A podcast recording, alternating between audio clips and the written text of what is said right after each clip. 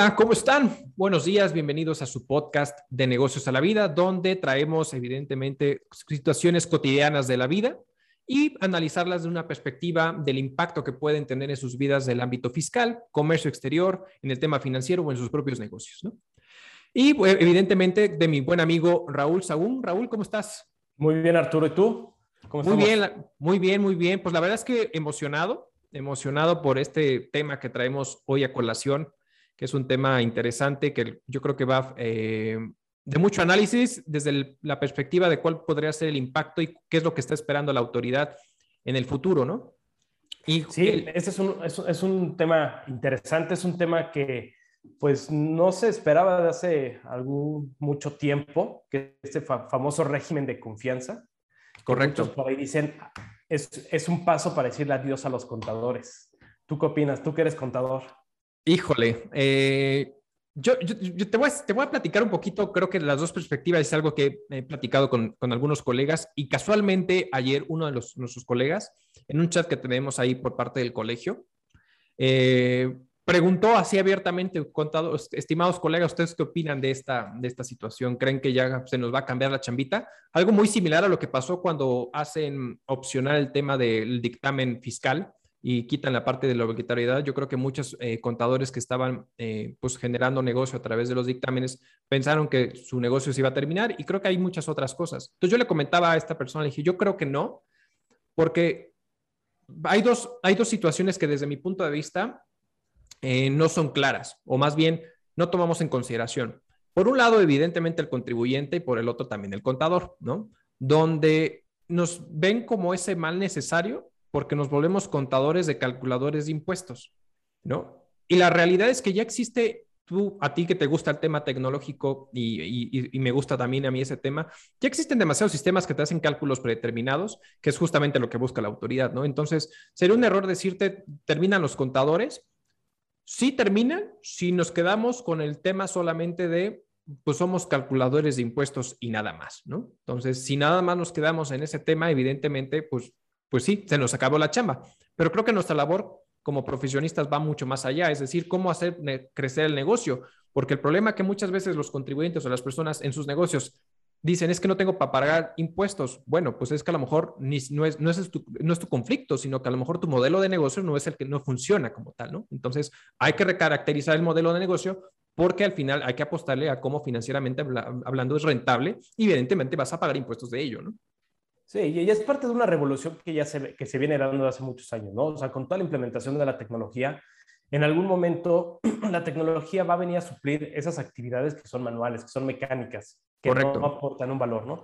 Este, tanto en el sector de, de, impuestos, de comercio exterior, de incluso los cajeros, ¿no? En las tiendas de, de autoservicio, pues ya vas a Walmart eh, digo, en Estados Unidos ya era un tema que ya, tiene muchos años, pero ahorita ya es a Walmart, ya, ya tú solito te cobras, ¿no? Ya no necesitas un cajero. Entonces, la tecnología era un hecho que viene a quitar este tipo de actividades.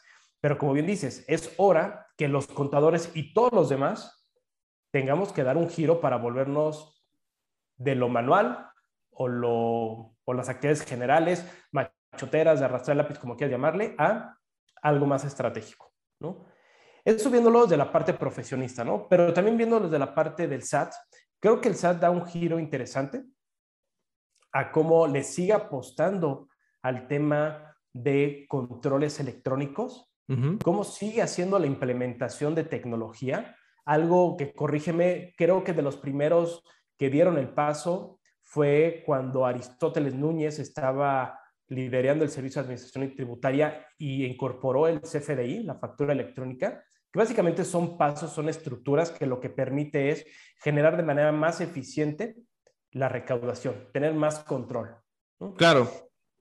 Y, hacia allá es lo que va. Entiendo que este régimen que ahorita vamos a, tocarlo, Arturo, lo que busca es eso, lo que busca es que el SAT pueda, eh, por un lado, darle ese beneficio a algunos contribuyentes de que puedan llevar de manera electrónica eh, automatizada esa contabilidad y determinación de impuestos a través de una plataforma puesta por el SAT.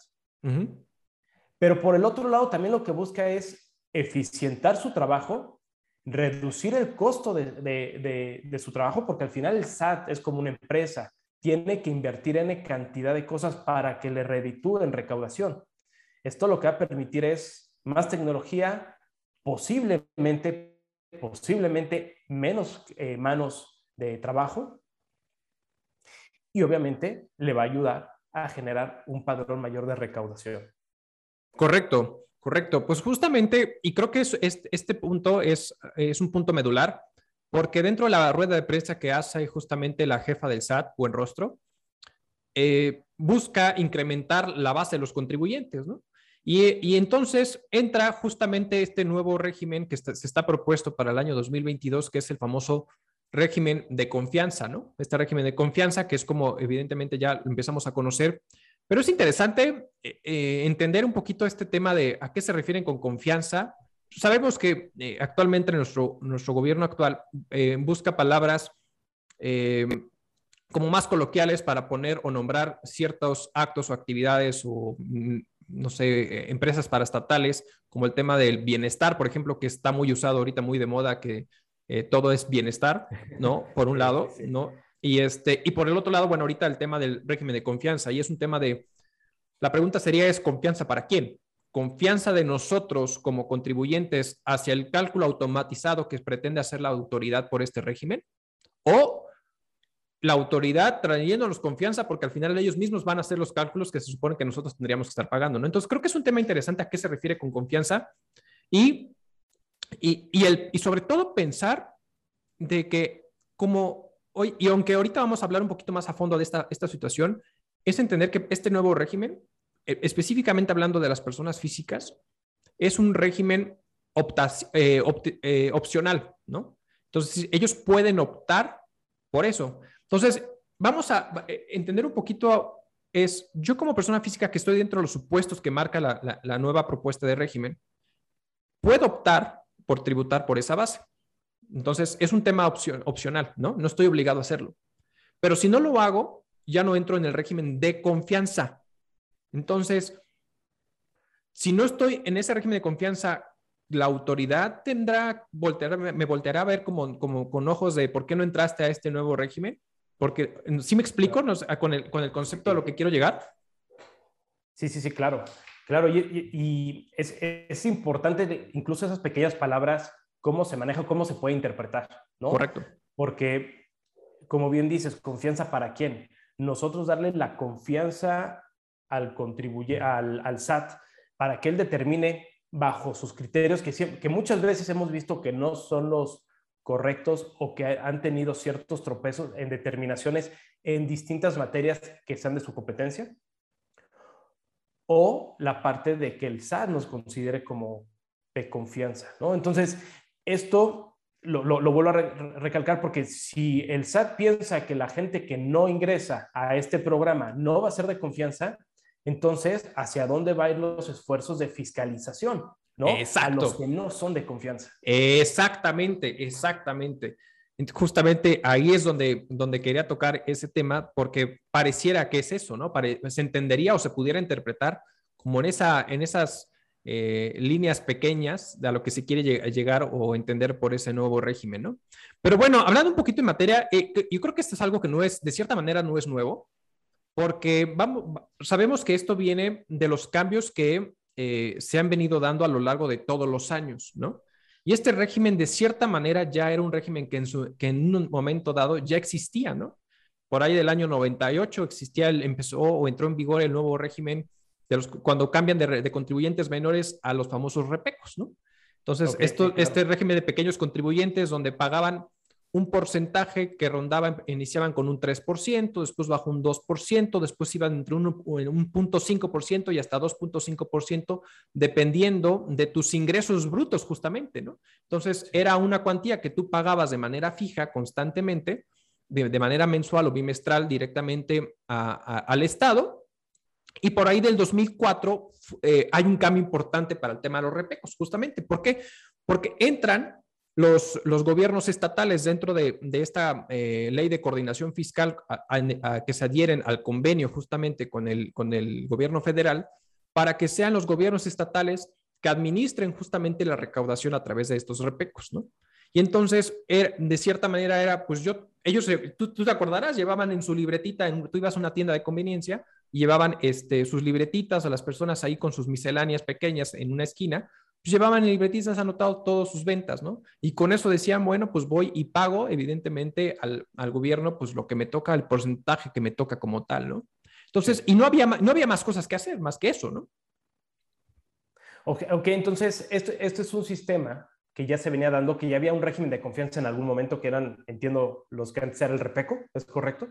Pues sí, realmente, por eso, y no, no, es que se, se, llamara como régimen de confianza, sino que más bien el modelo de cálculo para el pago de los impuestos es algo similar de algo que ya teníamos en su momento. Entonces, okay. entonces ahorita lo único que busca el SAT es atraer ese, a ese perfil, me imagino, de contribuyentes y facilitarles el trabajo de la determinación de impuestos. Exacto. Únicamente. Exacto. Eh, eh, y, y, es un poquito a tu, a tu pregunta inicial que, que, me, que me acababas de hacer hace unos, unos momentos donde decías, oye, ya acabó la época de los contadores.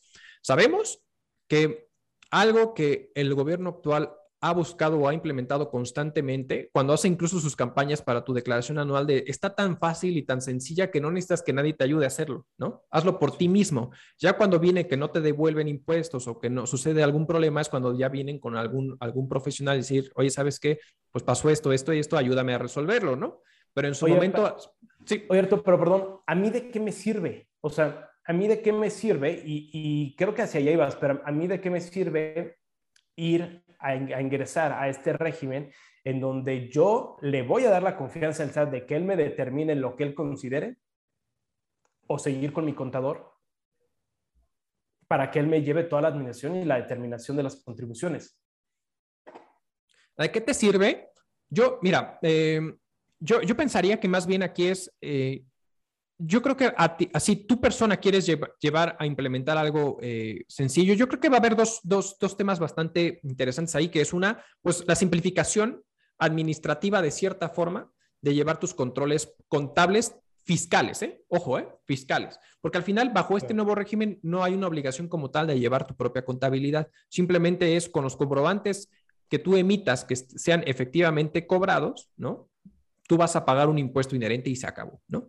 Entonces, yo pensaría, pensaría que la ventaja, y lo pongo entre comillas, que pudiera tener la autoridad con esto y tú como contribuyente es de que no te vayas, no vayas a tener una fiscalización tan agresiva para contigo, porque constantemente vas a estar pagando con base a algo que su información, ellos ya lo tienen. Es decir, ellos evidentemente con los FDIs que lo tienen en su sistema, pueden saber perfectamente las operaciones que tú estás haciendo. Entonces, pueden determinar perfectamente cuánto te, le vas a cobrar. Aquí lo interesante que viene, y es donde viene el conflicto que, eh, de manera muy particular con el, específicamente con el tema de los FDIs, estas facturas, es que vayas, que pongas un método que no es el adecuado. Es decir, pago en parcialidades o diferido, porque puede ser un pequeño contribuyente y vender a crédito, ¿no? Pero, este, y entre esta situación, que pongas a lo mejor un método de pago que sea pago en una sola exhibición. El hecho de que tú plasmes que es pago una sola exhibición, le estás diciendo a la autoridad que por lo menos dentro del mes, no se sabe si a lo mejor por la facilidad que hay en la resolución miscelánea, pero por lo menos es, en ese mes, sí o sí lo cobraste. Oye, no lo cobré porque es luego, luego lo que pasa. No lo cobré, pero tampoco cancelaste la factura y la volviste a emitir, ¿no? Entonces, al no haber esa, ese, ese proceso administrativo, le estás diciendo a la autoridad que ya cobraste algo que no es cierto y te va a calcular un impuesto sobre algo que evidentemente no has cobrado, ¿no? Claro. Entonces, yo creo que es un poquito eh, esta parte de la decisión de facilitarte las, las, la perspectiva fiscal como contribuyente, pero es donde vuelvo al punto. Creo que ahí está el error de todos nosotros y, y me incluyo como, como, como contador, ¿no? O sea, al final es, no siempre nos vendemos como yo te voy a proteger en tu compliance fiscal, no, es, no va por ahí, o sea, al final es el tema, de tema de los impuestos nace del, de tu modelo de negocios, nace de tu crecimiento financiero, nace de tu, de tu crecimiento como, como, como profesionista, comerciante, etcétera. Y más bien nosotros tenemos que hacer aliados contigo para llevarte al siguiente nivel, ayudarte a crecer, no estarte calculando impuestos, porque evidentemente entonces todo el mundo va a decir, no, pues me voy, me voy a este nuevo régimen, porque de cierta manera a lo mejor no voy a tener tanta la fiscalización por parte de la autoridad y ya no me meto en problemas fiscales y listo, yo sigo comerciando como si nada, ¿no? Entonces... Oye, Arturo, pero ahorita que estamos hablando del tema de los impuestos, del cálculo y todo eso, si no mal recuerdo, corrígeme, el SAT ya tenía una calculadora para hacer la determinación de contribuciones.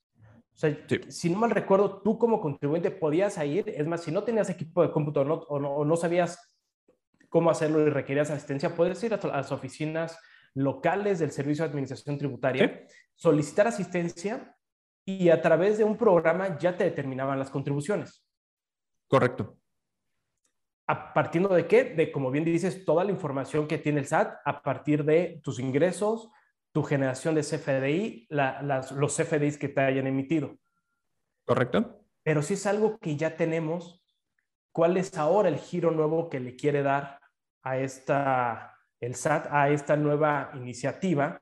Si ya traíamos un antecedente de estos repecos, por llamarlo de, manera coloquial, ya tenían una calculadora que estaba de contribuciones que estaban al servicio de los contribuyentes, que era gratuita de manera pública.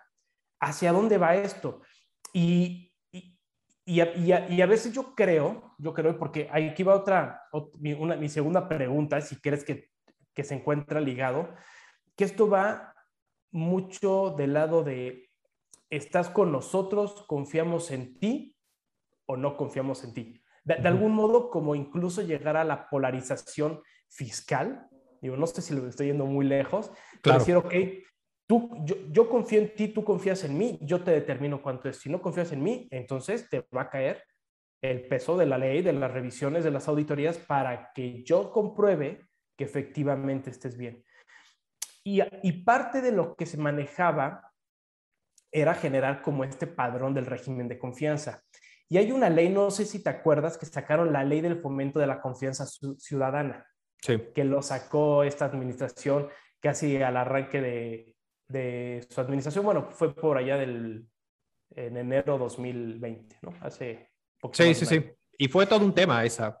Es todo un tema. Y parte de esto es lo que te dicen que se van a generar un padrón específico en donde se otorguen beneficios y facilidades administrativas que la secretaría correspondiente establezca mediante reglas, bases, directrices e instrumentos. Y te trae una N cantidad de cosas. Pero también esta ley, yo por lo que la ley lo entiendo, va a esa parte. A decir, nosotros como autoridad te damos, eh, te damos un voto de confianza, nosotros determinamos si eres confiable, siempre y cuando cumplas con N cantidad de cosas, pero siento que va un tema más como de ¿estás con nosotros o no estás con nosotros? O no, no sé si lo estoy viendo ya muy, muy tema político. Mira, eh, yo, creo que, yo creo que toda decisión en todo gobierno es, hay una decisión política detrás, ¿no? Entonces, eh, y, vamos, y voy desglosando un poquito todos los comentarios que ahorita fuiste diciendo. Ya existía una calculadora, ¿no? Ok, existía una calculadora, pero vamos a entender que el tema de los repecos se, eh, se extinguieron en el 2013, porque en el 2014 nace un nuevo régimen, que es el famoso régimen de incorporación fiscal, donde lo que buscaba era incentivar, eso, eso, es, eso dentro de la exposición de motivos era poder incentivar a todos los, a todos los, el comercio informal a que formaran parte de un nuevo régimen de incorporación fiscal dándoles ciertos beneficios. ¿Qué tipo de beneficios? Pues durante, durante los próximos 10 años ibas a ir teniendo descuentos del pago de impuestos, principalmente en materia de ISR, conforme pasa el tiempo. En el primer, primer año ibas a tener una reducción de hasta un 100%. En el segundo del 90, 80, así, hasta llegar a 100, hasta a 10, perdón, y una vez que terminara, pues ibas a pasar o ibas a brincar directamente al régimen general, ya salías del régimen corporación fiscal. Esto con, lo que buscaba era incentivar, evidentemente, a que los, el comercio informal se uniera a la base eh, de contribuyentes, al padrón de contribuyentes en el RFC, para ir incrementando la base.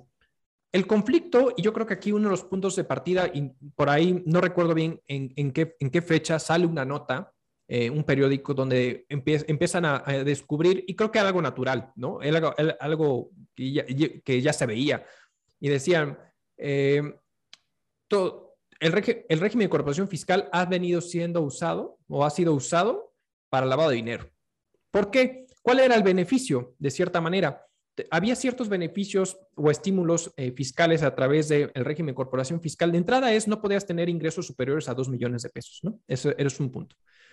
Pero, pues tú podías a lo mejor meterle cantidades de hasta 2 millones de pesos por RIF en efectivo a tu cuenta bancaria, tú decías, pues es un ingreso, es público en general, tengo una reducción de IVA, pago un IVA de, reducido porque pues, es una operación con público en general y no pago ISR, ¿no? Entonces, se, se empezó a usar este tipo de régimen para este tipo de, prácticas ilegales. Entonces, eh, yo creo que a pesar de que fue un régimen que sí ayudó a recaudar impuestos hacia el SAT, se empezó a usar de esta mala praxis, que es algo que ah, esta, esta autoridad o esta nueva, y el SAT actualmente eh, ha estado vinculando y ha estado diciendo no, no va, ¿no? Por eso proponen regresar de cierta forma al régimen que existía en su momento, que era el famoso REPECO, a este nuevo régimen, porque literal es, eh, derogan todo, toda la sección, eh, la sección segunda, perdón, del tema de, es la sección tercera, si no me equivoco, del régimen de corporación fiscal, es literal, la desaparece, ¿no? Del capítulo 2 del impuesto sobre la renta y ingresan una nueva sección, que es la sección cuarta, que es el régimen de confianza, ¿no? Entonces, regresando justamente a decir, tú vas a pagar un impuesto sobre los ingresos efectivamente cobrados a una tasa progresiva, dependiendo de tu nivel de ingresos, que va desde el, desde el punto 5 hasta el 3%, si no me equivoco, ahí me corrige si estoy diciendo cualquier tarugada, mi estimado Raúl. Sí. Pero, pero justamente es, es, esa parte, ¿no? O sea, al final es, eh, es, es, regresar eh, a ese punto, ¿no? Es, es hasta 2.5, perdón, 2.5%, ¿no? Ok, pero entonces sí vamos a tener un beneficio si nos pasamos a este régimen de confianza. Sí hay un cierto beneficio, porque al final es, eh, eh, de entrada es, vamos a tener que, hay un tope para poder entrar a este, a, este, a, este nuevo régimen. Es, el año pasado o un año anterior no puedes haber tenido ingresos superiores a 3.5 millones de pesos como persona física, ¿no? Y tampoco vas a poder tener el beneficio de entrar a este régimen si eres como persona física, tienes o tomas decisiones dentro de una sociedad mercantil, ¿no? Es decir, si, eres socio accionista de alguna sociedad, no vas a poder entrar en esto, en este, a este beneficio, este régimen de confianza y tendrás que tributar en la sección que te toque del título cuarto como persona física, ¿no? Eh, el beneficio inherentemente es el tema de la contabilidad, de cierta manera. El cálculo de impuestos de cierta forma va a ser sencillo porque es el ingreso cobrado ¿no? Efectivamente cobrado vas a pagar un impuesto de por medio. ¿Dónde está el truco? Y el truco entre comillas, porque aquí el punto interesante es qué pasa, evidentemente, si tú como dentro de ese régimen optas por estar en ese régimen y tienes trabajadores y estás obligado, evidentemente, al pago de la PTU, ¿no? Para el cálculo de la PTU tienes que seguir la mecánica del régimen general de persona física. Entonces, ¿eso que lleva? A que de cierta manera tienes que llevar un mismo control como si fueras un régimen general, ¿no? Para poder llegar a la determinación de la PTU, tus ingresos, tus deducciones, tu base grabable y determinación de la PTU, ¿no? Ok, a ver, entonces en esta parte, no, a ver, no me quedó tan claro. A ver, vuélvelo a barajear en términos mortales. Cuando hablamos de la PTU, estamos hablando que es el pago que se le da a los trabajadores por un tema de, este, ¿cómo se, me está Es la, la, participación de los trabajadores en las utilidades de las empresas, ¿no? ¿no? Por las utilidades, correcto, por las utilidades. Exacto. Y eso lo da el patrón, pudiendo ser persona física o persona moral. Correcto, así es. Así es. ¿Qué tiene que ver o cómo está ligado, cómo se liga con este nuevo régimen de confianza? Lo que pasa es que al final es, tú en este nuevo régimen tú puedes tener una actividad comercial, ¿no? Actividad empresarial, que es como se le conoce, una actividad profesional o de uso o goce temporal de bienes, que es el arrendamiento, que conocemos como el famoso arrendamiento de bienes, ¿no? Entonces, en, este, en, este, en, e, en estos tres tipos de actividades que tú puedes tener como persona física, en lugar de irte por las secciones o que te corresponderían inherentemente dentro del título cuarto como persona física, puedes optar por decir, no, no me voy por, el, por el, la sección primera del capítulo 2 de, este, del régimen, que es el régimen de actividad empresarial y profesional, ni tampoco me voy por el capítulo 3, que es este, justamente el de arrendamiento de bienes inmuebles, ¿no? Como tal, sino decido irme sobre la base de la sección cuarta del capítulo 2, es decir, el régimen de confianza, ¿no? Entonces, donde los otros dos, ahora sí que dentro de las otras dos vertientes, tú calculas el impuesto evidentemente con el ingreso efectivamente cobrado, ¿no? Pero le restas tus deducciones autorizadas, ingresos menos deducciones autorizadas, una base grabable y, pagas una tasa del impuesto que es progresiva, ya sabemos, hasta un 35% que puede llegar a ser, ¿no? Entonces, llevas un cálculo como tal. En el régimen de confianza te quitas todo eso y dices, ¿sabes qué? Pues me voy solamente a pagar un porcentaje que va desde el 1% hasta el 2.5% eh, sobre el ingreso efectivamente cobrado, es decir, sin deducción ni nada, es lo que está eh, cobrado como tal y sobre esa base pago un impuesto y se acabó. El problema está que esas personas pueden tener, pues, eh, pues, son comerciantes o pueden tener algún servicio profesional y pueden tener empleados a su cargo. Entonces, esos, esos, esos colaboradores que, que van a tener como tal, tienen derecho a participar de las utilidades que genere esta persona como patrón, ¿no? La famosa PTU. Para calcular la PTU, sí te dice que debes hacerlo conforme a las reglas generales del régimen general. Ingresos menos deducciones, etcétera. Entonces, al final, si bien no hay una obligación inherente como tal de llevar una contabilidad para efectos de este régimen de confianza, la tienes que llevar para poder determinar evidentemente la PTU. Perfecto, Arturo. Ok, ya me queda claro la parte del PTU. Oye, otro de los beneficios que, entiendo que tiene este régimen es el de las tasas de tributación, ¿no? que tienen ahí un porcentaje eh, que va desde el 1% y que va siendo progresivo y que va relacionado hasta con un ingreso máximo de 3.5 millones de pesos. ¿Cómo, se maneja ahí? Platícanos. Sí, la verdad es que son tasas bastante atractivas. Son tasas que van desde el 1%, sube a 1.10, 1.5, 2 y hasta 2.5%. Y el ingreso tope bajo este régimen para efectos de personas físicas es hasta un ingreso de 3.5 millones de pesos en el ejercicio. ¿no? ¿Y, por qué lo, ¿Y por qué menciona el tema del ejercicio? Porque el punto es que tú no puedes sobrepasar este, este, este ingreso como tal o incluso estimándolo, ¿eh? ¿Y a qué, voy, ¿Y a qué me explico con estimando el tema del ingreso? En nosotros eh, hay una mecánica para decir, bueno, si evidentemente no tienes un, porque primero te dice, oye, ¿sabes qué? Si tú dentro del ejercicio anterior no superaste los 3.5 millones de pesos, date y inscríbete o, muévete a este, puede, a este régimen de confianza, ¿no? Pero si no tienes antecedentes como tal, lo que realmente eh, se hace la autoridad es tú puedes entrar a este régimen, pero tú tienes que hacer una estimativa de cómo va a estar tu nivel de ingresos, ya que, ya que, y me explico con este punto. Vamos a pensar que a lo mejor en enero tú recibes un ingreso de 200 mil pesos, en febrero 100 mil, en, en, en, no sé, en mayo de repente recibiste un millón de pesos, etcétera, ¿no? Entonces, aquí lo que te dice la autoridad es, tú tienes que sacar una estimación eh, más o menos de, de cuánto va a ser el nivel de ingresos que tú vas a tener para que cuando tú pases los 3.5 millones de pesos en el ejercicio, es decir, en el momento que lo pases, al mes siguiente literal, al mes siguiente, ni siquiera es al siguiente ejercicio, siguiente año, es al mes siguiente ya paga los impuestos conforme al régimen general, ¿no? Es decir, al, capítulo que te corresponda dentro de, dentro de tu actividad económica, pero ya no dentro del régimen de confianza.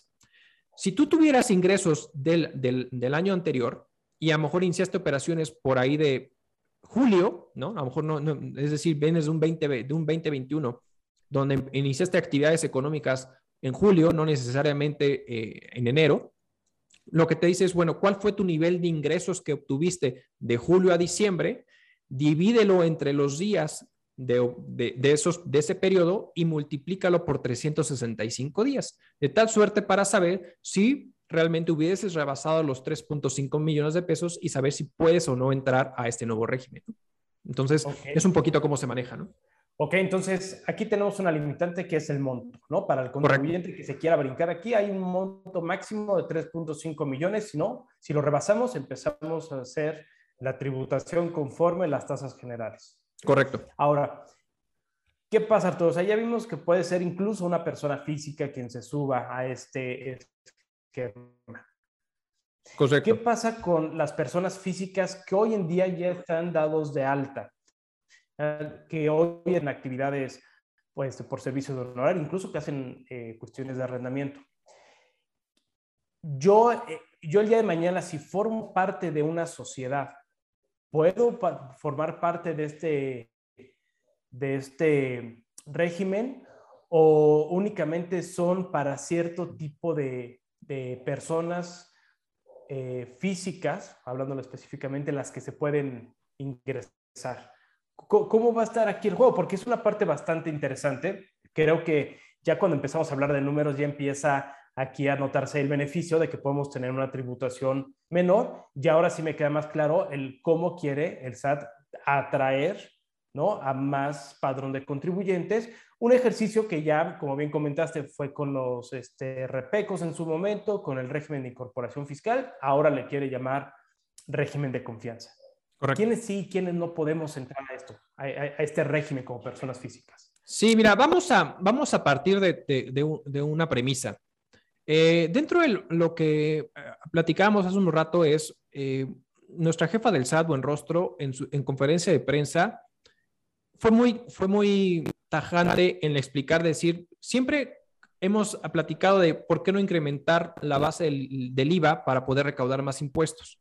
Y esta, eh, nuestra jefa de SAT dijo, no, no, no nos vamos por el IVA, nos vamos a ir por el ISR. ¿no? Entonces, este, este nuevo régimen lo que busca justamente es ayudar a aumentar la recaudación en materia de ISR justamente para poder incrementar la base de los contribuyentes dentro del RFC y pagar impuestos, ¿no? Porque su estimación es que para el año 2028 más o menos incremente la recaudación hasta en un 35% en ISR. ¿no? Entonces, eso es la primera premisa. ¿eh? Le están apostando al ISR, ¿no? No como tal al IVA, ¿no? Tan es así que incluso en IVA, sin meternos en más temas, el tema de, por ejemplo, todos los, los productos eh, higiénicos de mujeres, pues lo están, lo están proponiendo que sea una tasa cero, ¿no? Por ejemplo. Entonces, ya le están quitando el 16%, son dentro de las propuestas que existen, ¿no? Entonces, ahí nos damos cuenta que lo que realmente está buscando la autoridad es irse sobre la base del ISR. Ahora bien, cuando los repecos eh, migran al régimen de incorporación fiscal en su, en su momento, la autoridad automáticamente migró, es decir, los que estaban dentro del régimen repeco y el famoso régimen de intermedio que también existía, los migró automáticamente al régimen de incorporación fiscal, ¿no? Y posteriormente todos los que estaban en el régimen general podían optar por un escrito ingresado justamente en la plataforma de la autoridad para poder tributar conforme al régimen de incorporación fiscal, ¿no? Seguramente la transición posiblemente para, este, para estos efectos es la gente que está inscrita en el régimen de corporación fiscal, posiblemente la autoridad hará la migración automáticamente a el régimen de confianza y aquellas personas que estuviesen en el régimen general de personas físicas, a lo mejor van a poner ahí establecer, de, como generalmente sucede, que a más tardar el, a los, al último día del primer mes tú ingreses un escrito para desear tributar por el régimen de confianza y listo, ¿no? Seguramente esa va a ser como la, transición que se puede llegar a generar para poder tributar en este tema, ¿no? Pero aquí el punto es, ¿quiénes sí van a poder tributar, ¿no? Como bien como bien lo comentabas. Hay ciertas limitantes donde hay ciertas personas que no van a poder tributar como tal en este nuevo régimen, que de entrada te diría, son aquellas, evidentemente si supera los 3.5 millones de pesos, ni, ni, de, chiste vas a poder estar tributando ahí, ¿no?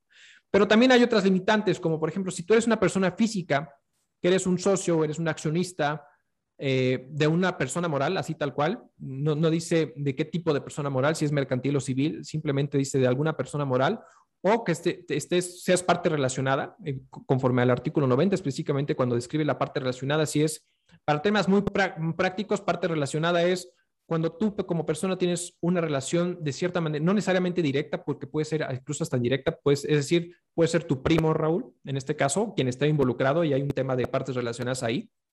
Entonces, no pueden tributar, ¿no? Como en este régimen, ¿no? Si eres residente en el extranjero, no puedes tributar con este régimen. Si eres una persona que tienes a lo mejor inversiones en un, en un régimen fiscal preferente, los famosos, como le llamaban anteriormente, paraísos fiscales, en un, país que tiene una baja imposición, una baja tasa de tributación, a eso se le conoce como refipres, o eh, si, si, percibes ingresos por asimilados a salarios, ¿no? Como tal. Entonces, eso es muy tajante y ahí la autoridad te dice, cualquiera de estos supuestos no vas a poder tributar bajo este régimen de confianza como tal, ¿no? Ok, perfecto. Entonces ya, ahí empezamos a, a, cerrar un poco el candado de, quién, de quiénes son. Y otro de los puntos que, que, me llama la atención de aquí es que me, me, queda claro que cuando, si esto avanza, se debe generar su propia normativa, ¿no? Debe Correcto. De, de establecerse el punto y coma de cómo se va a trabajar. Uh -huh. Una de las partes que a mí me brincó y que tiene que ver al principio con, con la broma de que si los contadores van a desaparecer o no, uh -huh. es qué va a pasar el día de mañana. Eh, y digo, es una, una pregunta al aire porque la, la realidad es que no sabemos, pero ¿qué va a pasar mañana, el día de mañana cuando las, los contribuyentes que estén, opten por utilizar este régimen con poco o nulo conocimiento o sin la capacidad de asesorarse en teoría es parte de lo que se busca, darles ese beneficio de, de ahorro. Digo que realmente creo que al ver ahorita las tasas impositivas, eso es realmente el beneficio. Pero, ¿qué va a pasar cuando el SAT empieza a determinar de manera indebida las contribuciones? ¿Qué va a pasar si, si determina montos de más? Y, y a qué voy, no es de que le vaya a echar la culpa al SAT o a su sistema, ¿no? Porque Correcto. todo es electrónico, pero también hay una gestión previa en donde el contribuyente y los terceros relacionados con los que hace comercio van a estar los implicados en cómo se genera el CFDI, que efectivamente hayan hecho el, el pago, este, el complemento, emitido el complemento, el complemento de pago, hayan emitido bien el CFDI, que hay un tema que ahorita quiero tocarlo contigo, Arturo, porque también aplica a las personas que van a entrar, que son para los de arrendamiento de inmuebles. Este, y a, a, veces, como dices, no está bien declarado la forma de pago. Hay lugares que a veces, no sé si de manera intencionada o no, pero no te emiten este, los, los FDIs o a Correcto. tiempo, ¿no? Hablando Así es. Establecimientos, ¿no? Generalmente restaurantes, a veces hoteles, etcétera, no, a veces farmacias, no te generan de manera inmediata el CFDI. Eh, vamos a estar ahora más involucrados, Arturo, en la parte del comportamiento y cumplimiento de, nuestros, de los terceros relacionados. Correcto. Y, y, esto va también en función a que puede empezar a crecer una lista de toda la gente que puede encuadrar en los supuestos de la lista negra del SAT, del 69B. Así es. ¿No? Y que una persona, y todo esto lo traigo a colación porque igual una persona, y con, con, con el respeto necesario, nada más se ejemplifica, que puede tener una papelería o una tortillería que quiera brincar este régimen, pues no va a tener ni una idea, ¿no? De dónde buscar, cómo cuidar, cómo lograr ese compliance. Y ahí es parte donde ¿qué va a pasar tú? O sea, ¿qué, ¿qué, qué, va a pasar el día de mañana si le sale el tiro por la culata a este pequeño empresario, a esta persona física con actividad empresarial o de, o de servicios, en donde resulte que por subirse a este régimen de confianza, meterse al padrón tanto de confianza como de contribuyentes, pues resulta que no le sale bien. O sea, ¿qué, qué va a pasar? ¿Contra quién nos vamos a ir a pelear?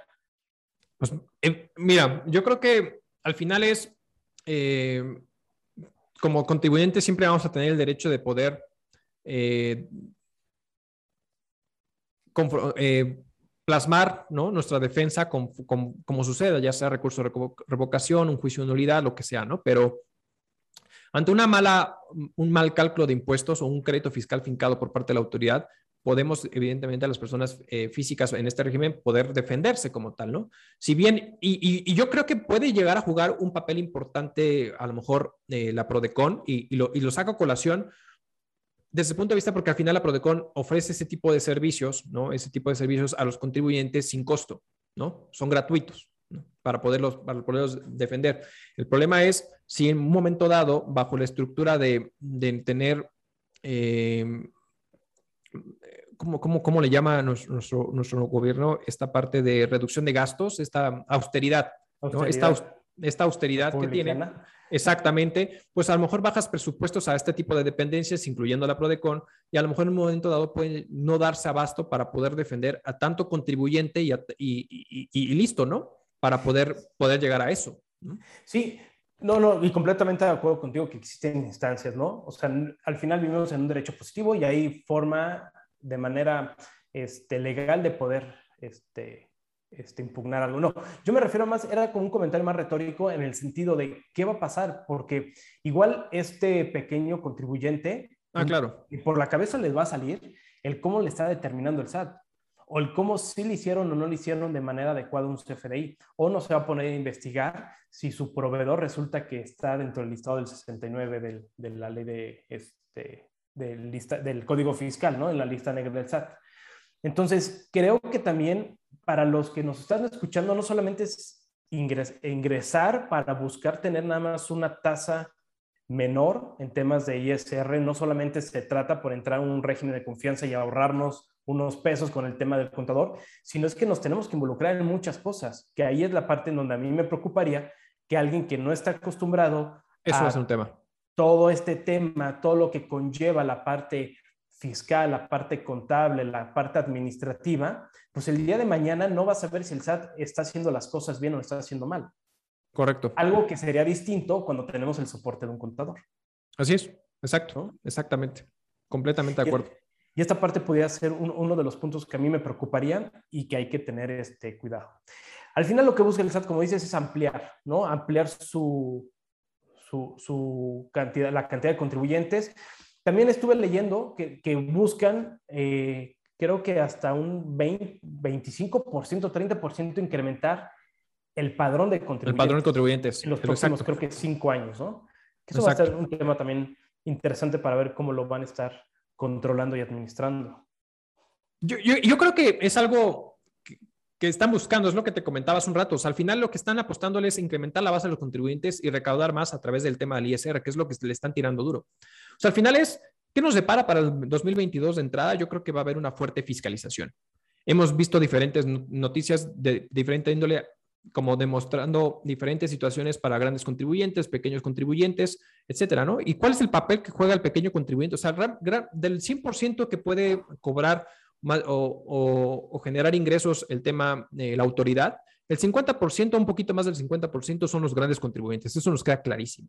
Pero el otro 50, el otro 50 somos todos los demás, ¿no? Personas físicas y morales que no están dentro del espectro del grande contribuyente, ¿no? Entonces, ese, o sea, si te das cuenta, pues cumplimos con la mitad del presupuesto en recaudación fiscal, todos los demás. Entonces, ¿qué es lo que buscan hacer?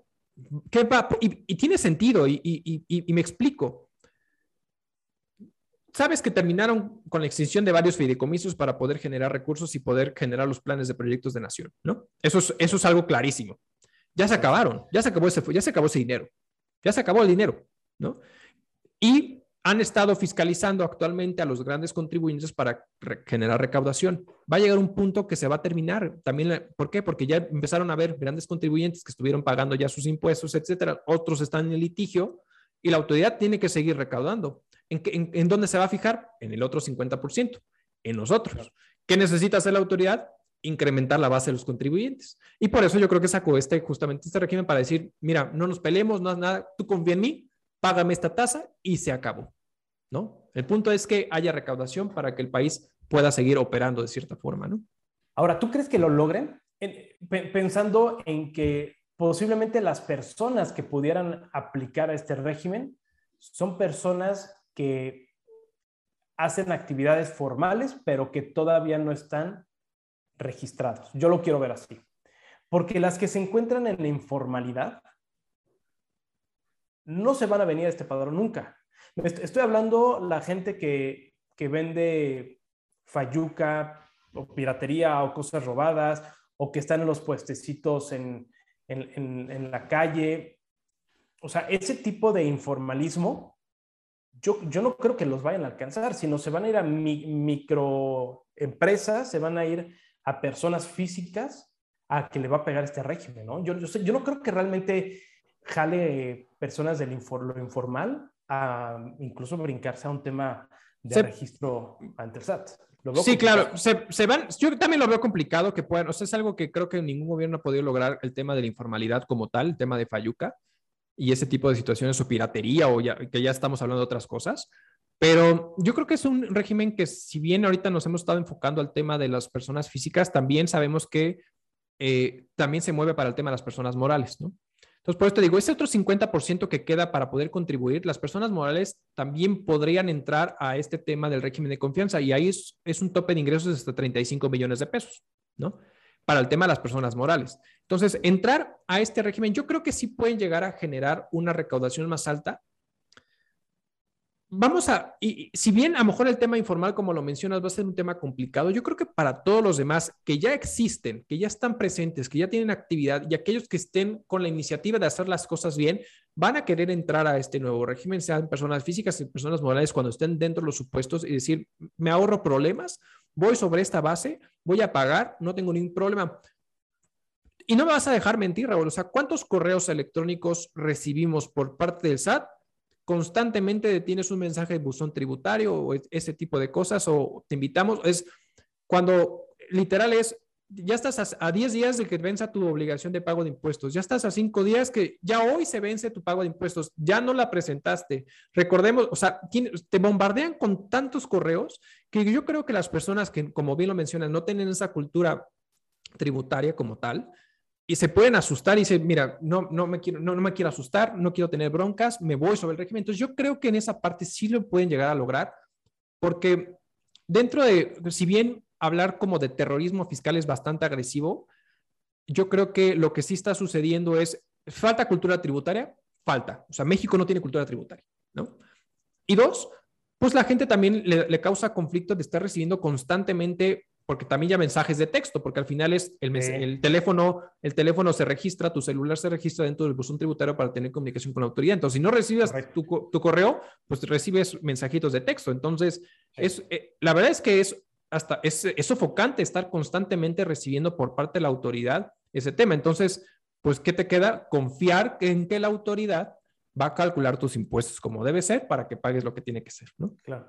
Y ahorita que ahorita de hecho hacia ese punto quería llegar y qué bueno que lo dices porque dijiste un punto importante, va a haber personas físicas y morales que ya se encuentren registrados y que quieran brincar a este régimen. Correcto. Y es y hacia allá quería ir en esta parte porque la, la, jefa del SAT, Raquel Buenrostro, en una de las eh, entrevistas que da, menciona que lo que busca es incrementar o bueno, incrementar la base a través de el inicio de procedimientos de regularización y nuevas incorporaciones. Entonces, este aumento en la tributación y, lo, que, lo que busca generar no solamente son de las nuevas incorporaciones, sino también es un beneficio que está dando a, ciertas, a ciertos contribuyentes que ya están registrados, que no están regularizados y ese es un esquema que también se puede utilizar para decirle, señores, vénganse, regularicen, paguen conforme a lo que este, establezca este nuevo régimen y de aquí para adelante, pero ya vigilados por el SAT porque yo te voy a determinar. Es correcto. Sí, claro. No, no, no. O sea, al final es, eh, pusieron, no, bueno, no pusieron, más bien dijeron, no, no va a haber un incremento de impuestos. Tanto, la, tanto el gobierno federal, es decir, nuestro presidente como Buenrostro dijeron, no va a haber un incremento de, de impuestos, pero sí va a haber una alta fiscalización. Una alta fiscalización. Entonces, sí, yo creo que por eso este régimen puede, puede, ahora sí que le puede pegarle al gordo, ¿no? Por esta alta fiscalización que puede llegar a existir el próximo año. O sea, yo sí creo que va, que va a haber muchas auditorías en el 2022, ¿no? Muchas invitaciones eh, coercitivas por parte de la autoridad eh, en el 2022 para poder regularizar tu situación de, todo de, de, los años, de los años anteriores y del, y del corriente, ¿no? Entonces, creo que va a ser un tema eh, eh, muy interesante, extenso, que va a dar mucho de qué hablar. Evidentemente, apenas este, esta propuesta se ingresó a, a, la Cámara de Diputados, va, evidentemente va a estar en discusión, se tiene que aprobar, tiene que ir al Senado, etcétera, para después ser publicada en el diario oficial de la Federación como tal y ver realmente cómo quedó la primera la propuesta inicial que ingresaron justamente eh, la, autoridad a, la Cámara Baja, ¿no? Claro, perfecto. No, es un tema, un tema bien interesante, es un tema que vamos a seguir viendo en los siguientes meses. Se va, va a haber mucho, mucha tela de dónde cortar. Este, y Arturo, nuevamente se nos acaba el tiempo, esto se va, se va como agua. Este, de mi parte es todo, en verdad agradezco ahora sí que la, la cátedra que nos acabas de dar, bastante interesante. Es, es, es, un, es un régimen que hay que considerarlo. Como contribuyentes debemos estar al pendiente de, si nos conviene o no subirnos a esto y de cualquier modo regularizarnos y estarnos al día. ¿Algún último comentario, Arturo? Para cerrar, algo eh, que nos quieras aportar, algo a, tus colegas contadores. A mis colegas contadores, sí, justamente es, eh, ya se hasta ya, ya quería ir mi comentario. Creo que nosotros tenemos que aprender a, a ser más solidarios con la naturaleza del negocio a quien vamos a asesorar o a quien vamos a, darle consultoría como tal, para no quedarnos en ese mal necesario que muchas veces nos llegan a ver. Y es, más bien, es conozcamos cómo opera el empresario para ayudarlos a crecer, ayudarlos al siguiente nivel y que, no, y que al final es, yo siempre he dicho, el, lo que tú quieres cobrar como contador o como, como asesor, porque puedes ser abogado, lo que tú quieras y mandes, tiene que pagarse por el, beneficio que le estás dando a tu propio, a tu propio, a tu propio cliente en este caso, ¿no? Entonces, creo que va más para allá, es nos quitemos la, esa mala idea de que solamente hacemos cálculo de impuestos, no va por ahí el tema, porque si no, evidentemente esto, con tanta tecnología, nos van a quitar así, ¿no? Como tal. Entonces creo que no, no va a ser, no va a ser apropiado, ¿no? Entonces, pues eso sería como mi recomendación a mis amigos colegas. Y pues muchísimas gracias a todos por, por acompañarnos en este episodio. Raúl, muchas gracias, muchas gracias por, por el día de hoy.